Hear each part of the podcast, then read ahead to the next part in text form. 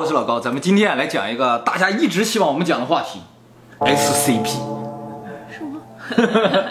这个很多观众留言要讲这个话题啊，SCP 啊，就是违反自然法则的一些奇怪的东西。这个东西呢，可能是真的是物质，或者是生物，或者是一个地点，甚至是个概念。但是呢，它违反自然法则，所以大多数情况是对人类构成威胁。哦，不是好的。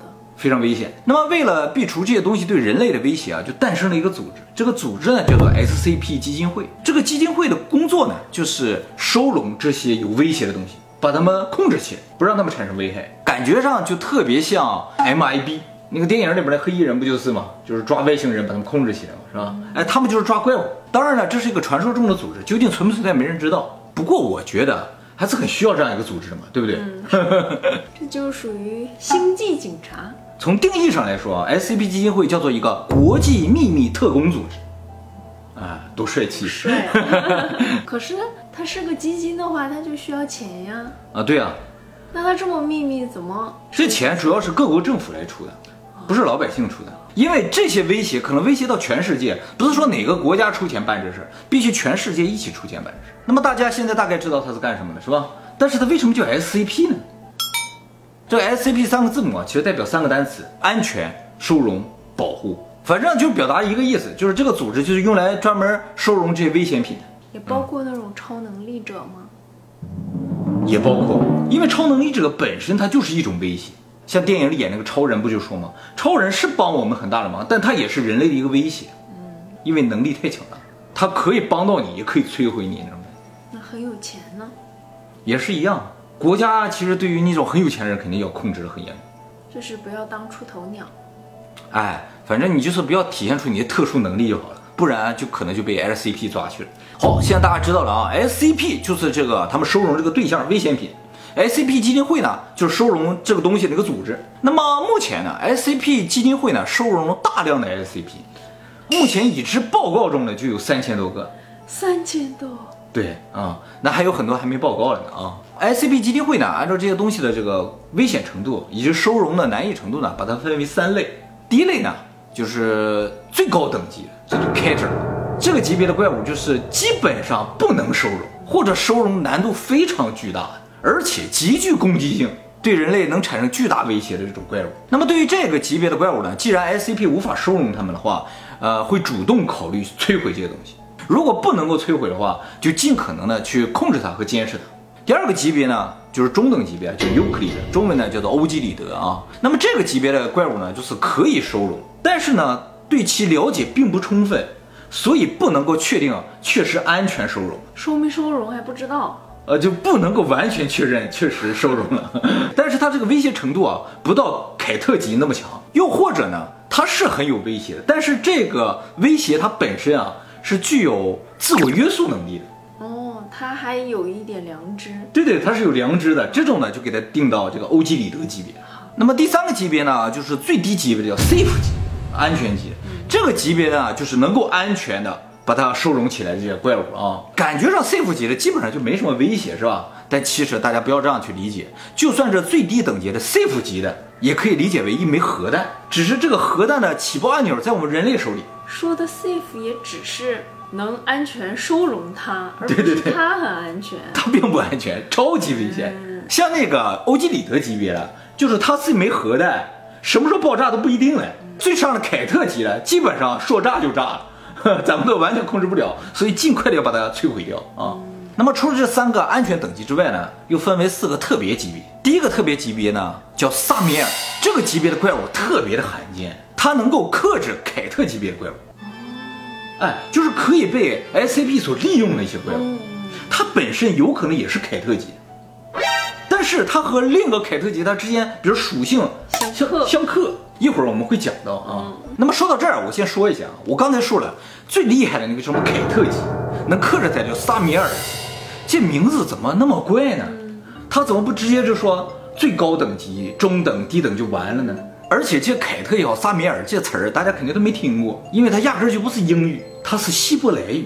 我们以前讲过那个圣经啊，里边提到是说伊甸园中间有两棵树，有一棵是生命之树，对不对？那个生命之树树尖上的部分呢，就叫凯特。在希伯来语里边，它的意思就是皇冠和神秘中的神秘，人类无法理解的部分，叫凯特。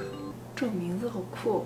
那为什么萨米尔级能够克制凯特级呢？因为啊，这个生命之树的影子被称作为邪恶之树，它和生命之树是完全相反的。它的顶端被称作萨米尔，和凯特之间是互相对立的，谁也打不过谁，就像一个是 God，一个是撒旦一样。那为什么中等级别叫欧几里得呢？欧几里得是古希腊著名的数学家、几何学家，被称作几何之父。那么他呢是最早对于数学还有几何进行分类整理，还有一些公式啊定义进行分类整理的人。那么在这里边分类里边，第一个有意义的分类用它的名字来定义。好了，我刚才说的那个特殊级别里边，呃，只说了三米尔，还有三个，一个呢叫做未定义级别，就是说这个怪物是什么级别还不知道。还有呢叫做中和级，中和级就是说这个怪物的能力呢已经被破坏了，它已经不具备这个破坏性。那么既然不具备破坏性，就不再是 SCP 了。嗯，那为什么还要把它归到这个类别里呢？是因为这种能力的消失是否是永久的不知道。嗯，它有可能恢复，也有可能出现类似的个体，所以把它暂时分到这个分类当中。还有一个分类呢，叫做已解释的分类。这个分类就是这个怪兽的能力已经完全知道了，呃，人类也已经用科学完全可以解释，甚至有一些呢可能是被误认为是怪兽的。嗯这些呢，就先放到这个已解释分类当中，那也都要收容，也都要收容。已解释并不代表它没有威胁，其实也挺没有人权的。哎，抓起那些 SCP 不一定是人哦，嗯嗯，而且我感觉大部分都不是人。这等级分的这么细，感觉就是真的呀。是啊，而且有理有据的，而且每一个怪兽都是有编号的。那我们简单看一下这个 SCP 的历史啊，SCP 呢最早是在2007年的时候。出现在这个美国著名的论坛四场上面，然后一年之后呢，这个 SCP 呢就建立了呃门户网站，然后把大量的资料呢这个融到了这个门户网站当中，而且翻译成各国语言版本。那么今天啊，就给大家介绍几个非常有名的 SCP。第一个呢就是 SCP 幺七三，它的名字呢叫做雕刻最初之作。这个怪物是整个 SCP 诞生的理由，它也是被第一个确认的怪物。这个家伙啊是一个雕像，钢筋混凝土的。长相呢是一个巨大的婴儿，表面看它是不能动的，但其实它是活着的，嗯，而且呢，它的攻击属性是这样的啊，就是你一旦看到它了，你的视线就不能离开它，一旦离开，它就过来直接把你干掉。那么我视线不离开它，它就不会干掉，它就不动，它就是一个雕像。那么这个家伙呢，现在被收容在一个巨大的这个集装箱里面啊，因为它是活着的，所以呢，它定期会排便。虽然它不吃东西，但也会定定期排便。它排的是什么呀？就是一种粪便和血液的混合体。既然它在排泄，所以呢，就需要这些工作人员定期去清理。嗯，你一个人进去清理的话，会非常的危险，所以至少要三名以上的工作人员呢进行清理，而且呢是有操作规范的，就是说三个人进去之后。至少要有两个人同时盯着他，一个人扫，可以盯着他啊？对啊，你两个人盯着他，他就不动啊。可是你视线离开他怎么办啊？哎，你听我讲，你盯着他，让那个人扫，扫完了之后，你们三个人都盯着他，一起退出集装箱，把门关上，就完事儿。就说得关上。哎，这么简单，你可以盯着他退出来，把门关上就可以了。对对对，他不就出不来，也没法攻击你了。他好瘪啊！可是某种意义上讲，你关上门，你的视线就离开他了，他就可以攻击你了。但是他出不来啊，你物理上隔绝了。这么简单？对，这个怪物它不是凯特级的，它是欧几里得级的。那么它的这个攻击速度有多快啊？就是说你眨眼都不行，你要看着它，我说我一直看着啊，我扫遍扫遍看着，但你眨了一下眼你就完了，眨眼都不行。所以三个人一起进去，两个人看着它，为了防止两个人同时眨眼。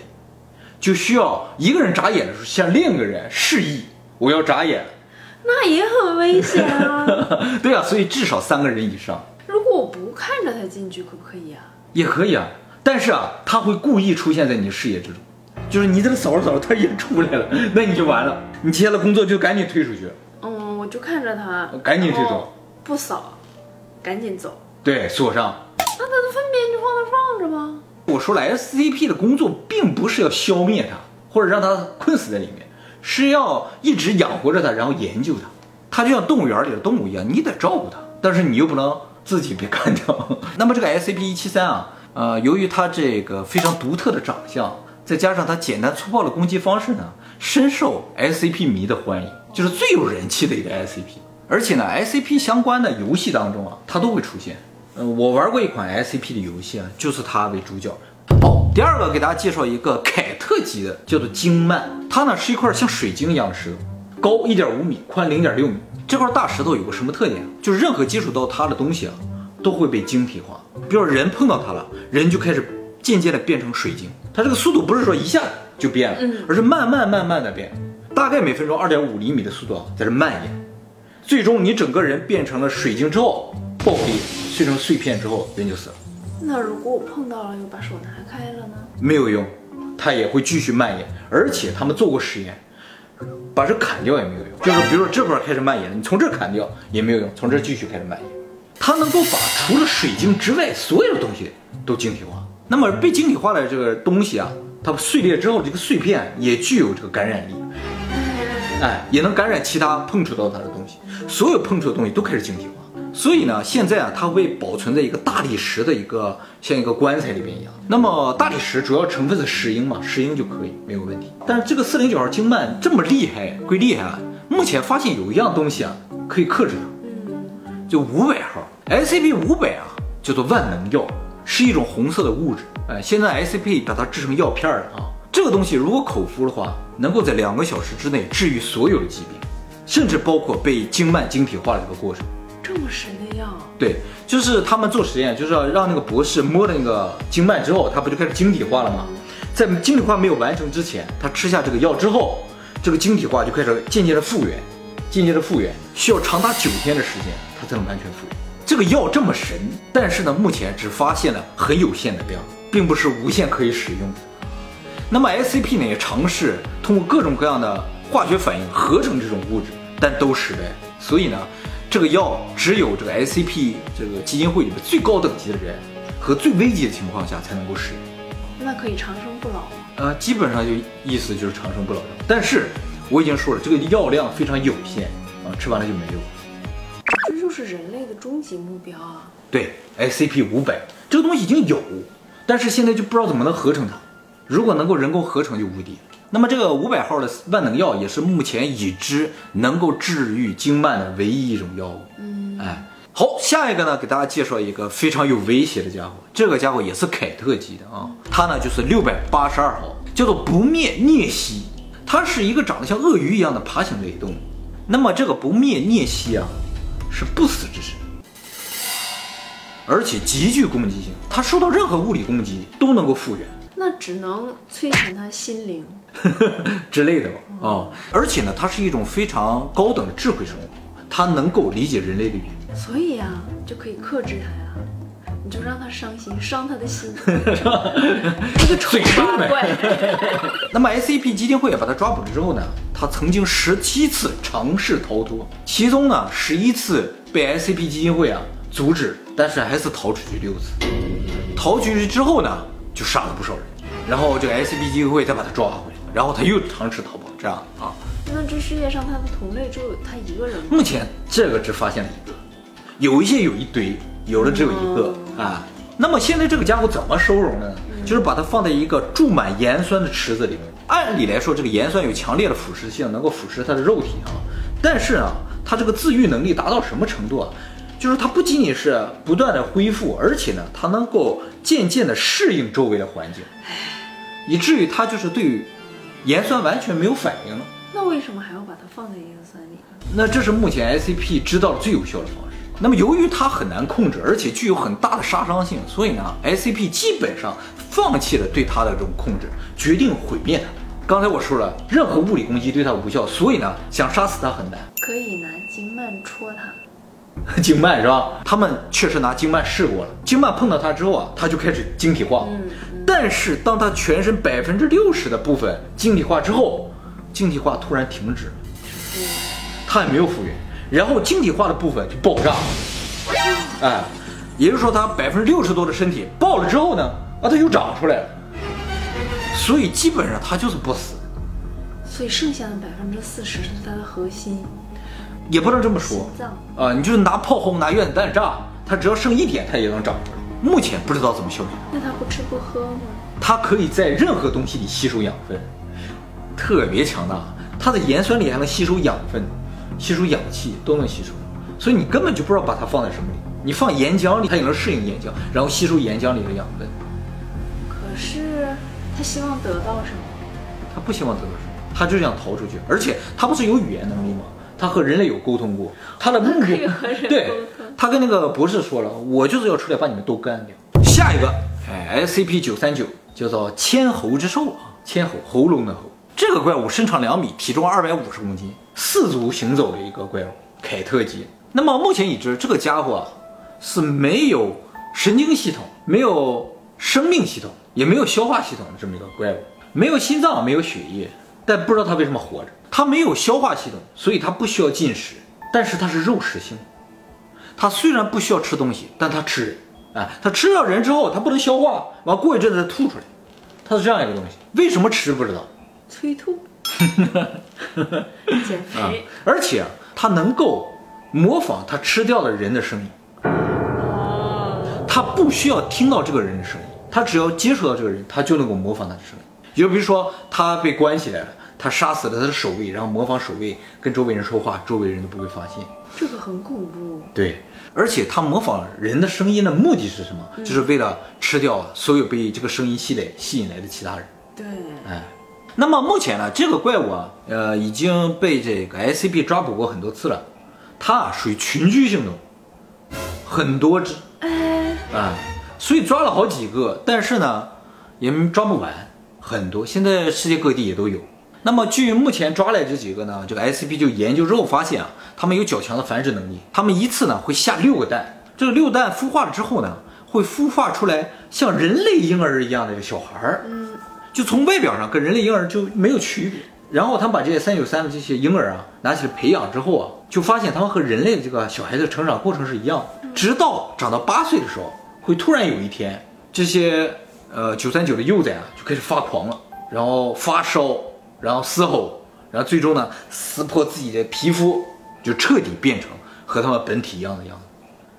八岁为止是普通的人类小孩儿，没错，八岁就是应该上学了。要上学了就别了，嘶吼，不要上学是吧？啊，那么这个九三九啊，还有一个特点，就是它呼出的气体啊，能够让人类短时间的失去意识，记忆，所以呢，这个一度啊，SCP 都利用它的这个呼出这个气体啊，制成各种样各样的制剂来帮助他们完成一些任务。因为 SCP 啊，出去抓这些怪兽也好，控制这些怪兽，那经常可能会有普通人类就失忆到这里边来。为了防止这些人产生恐慌或把这些信息散播出去，他们就要使用一些这个去除人类记忆的药物，啊，去帮助这些人去除恐惧啊，帮助他们回到正常的生活当中去。哎，但后来发现这个气体的药效有限，而且呢有副作用。哎，这个副作用呢，就是造成吸过这个气体的人啊，会突然在某一天失踪了，就找不着了，就是究竟发生什么也不知道。后来呢，这个气体呢被 SCP 基金会呢明令禁止使用。好，今天介绍的最后一个 SCP 九六六，这个呢被叫做睡梦杀手，也叫做睡眠剥夺者。这个家伙啊，身高一米五，体重三十公斤。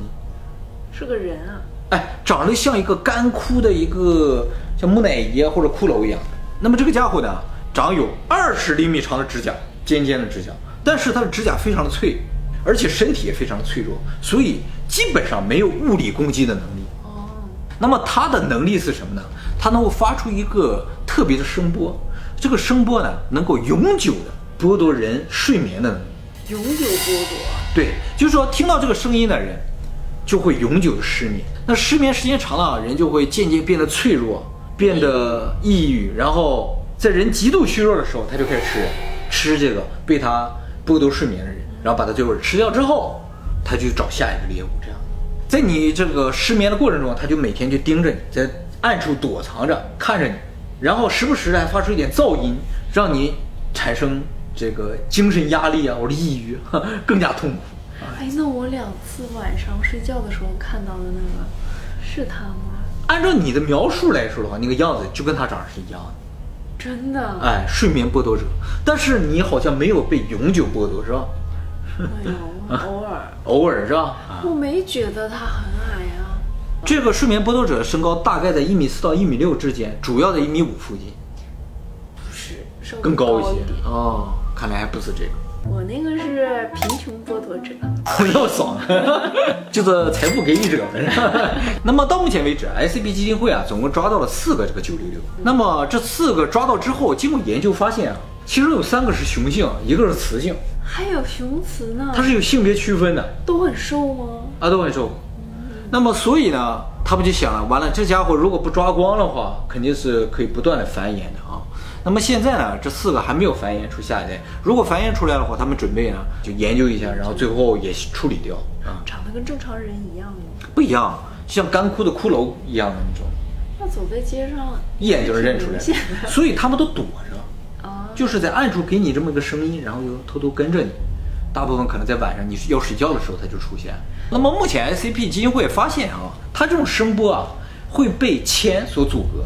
所以这四个被抓到的个体啊，也都放在一个内部都主要是铅的这样一个屋子里。嗯，那么 SCP 呢，现在也主要致力于研究一种药物，能够解救那些被永久剥夺睡眠人的这种状态。但是目前实验全部都失败了。好，那么今天啊，给大家介绍了好几个有名的 SCP 的怪物啊，不知道大家记住几个？但不管大家记住几个都没有用啊，因为到明天你就会忘记，并不是说大家记性不好，而是呢，这是 SCP 基金会的一个规定啊。